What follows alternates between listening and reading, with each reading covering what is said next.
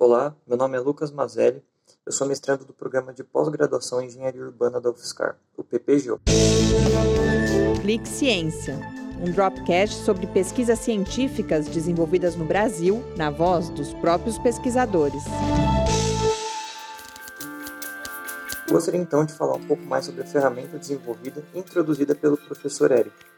A nossa ideia é que a partir do projeto vetorial e georreferenciado desenvolvido para determinado empreendimento, a ferramenta seja capaz de verificar sua conformidade perante os valores de referência presentes nas legislações urbanísticas, em especial o Plano Diretor, que é a principal legislação urbanística em âmbito municipal.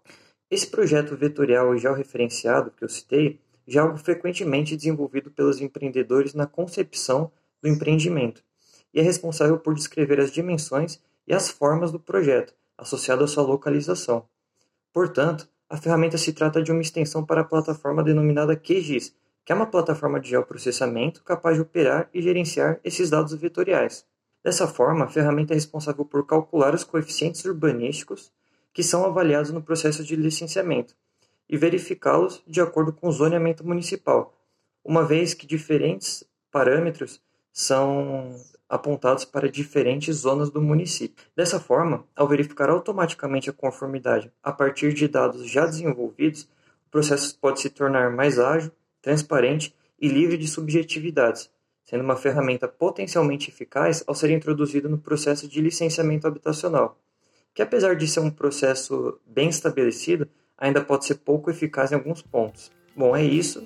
Obrigado pela atenção. Espero que tenham se interessado e conhecido um pouco mais sobre o que é desenvolvido no PPG. Um abraço.